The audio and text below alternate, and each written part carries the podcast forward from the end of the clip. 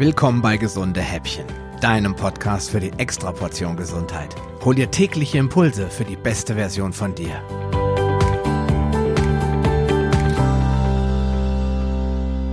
Immer mehr Menschen sind übergewichtig und prädiabetisch. Sie kriegen ihr Gewicht nicht unter Kontrolle und insbesondere die Männer leiden an einem deutlich sichtbaren Bierbauch.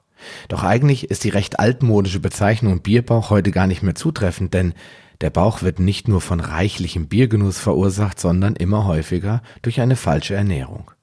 Schon seit einigen Jahren erhalten daher viele Bauchträger immer häufiger die Diagnose nicht alkoholische Fettleber. Denn gab es die Fettleber im Prinzip schon seit vielen Jahren, so wurde diese jedoch primär bei Alkoholikern beobachtet und eigentlich nie bei Nichttrinkern.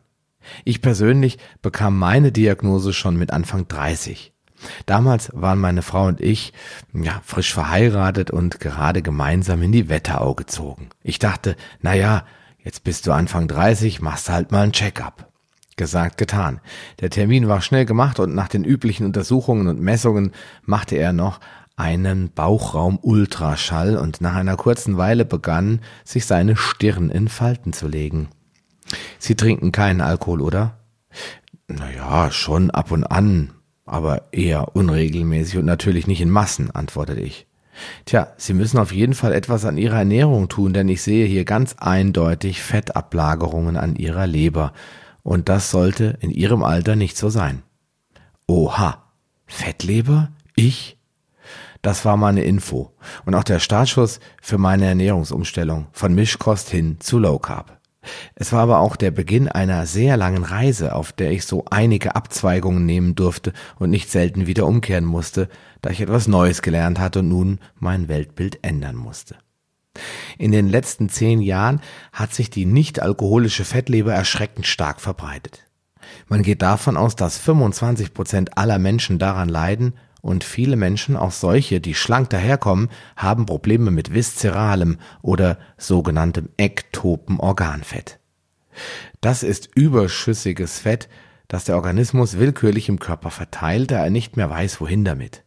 In der Regel ist die Leber das allererste Organ, das von der Fettanhaftung betroffen ist. Lange bevor diverse andere Organe ihr Fett wegkriegen. Im Prinzip können das alle möglichen Organe und Körperregionen sein, zum Beispiel die Muskeln, die Knochen, der Pankreas, das Herz und eben auch die Gefäße. Das Verrückte ist aber, dass auch äußerlich schlanke Menschen eine Fettleber haben können und man sieht es ihnen nicht einmal an. Es sei denn, man hat ein geschultes Auge, denn dem entgehen die Feinheiten nicht so schnell. Diese Tofis, thin outside, fat inside, leben in einem normalen Körper und halten sich für gesund und haben in Wahrheit ein kapitales Problem. Ein Versuch mit Mäusen konnte das eindrucksvoll aufzeigen. Gab man ihnen Cholin und Methionin-armes Futter, entwickelten sie eine Fettleber. Sie bekamen kein Übergewicht, keine Insulinresistenz, kein Diabetes, nur eine Fettleber, also Tofi-Mäuse. Bei uns Menschen sieht der Verlauf leider häufig anders aus. Nicht selten erhalten Tofis gänzlich überraschend die Diagnose Diabetes Typ 2, obwohl sie nie Gewichtsprobleme hatten. Der Grund dafür ist nicht etwa die Fettleber, nein, das ist nur eine Folge. Der Auslöser ist eine Insulinresistenz. Und das Tragische dabei ist, dass Tofis statistisch gesehen ein um 20 Prozent erhöhtes Risiko haben, an einer Fettleber zu sterben, als Übergewichtige.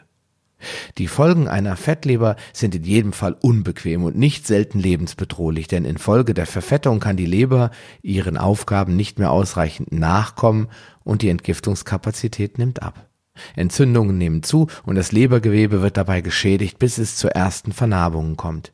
Je mehr gesundes Lebergewebe durch Narbengewebe ersetzt wird, desto stärker werden die Symptome und desto mehr leidet die Leber darunter. Am Ende steht die Zirrhose, von der sich die Leber nicht mehr erholen kann. So weit muss es aber gar nicht kommen, denn eine Fettleber kann man zuverlässig erkennen und natürlich auch umkehren. Also sprechen wir in der morgigen Folge über die offensichtlichen Anzeichen einer Fettleber und welche Möglichkeiten du hast, eine Fettleber zu erkennen. Also, bis dahin, mach's gut.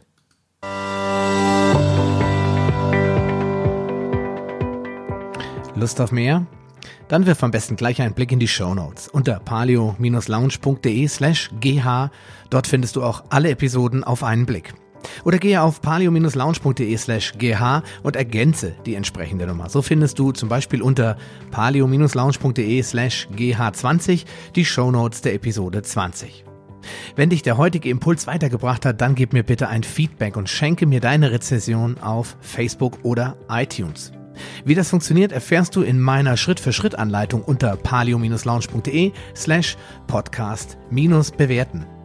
Diese Bewertung ist wichtig, damit auch andere Menschen von den gesunden Häppchen probieren können, um ihre Gesundheit auf ein neues Level zu bringen. Ich wünsche dir viel Erfolg auf dem Weg zur besten Version von dir. Bleib gesund und bis bald, dein Sascha Röhler.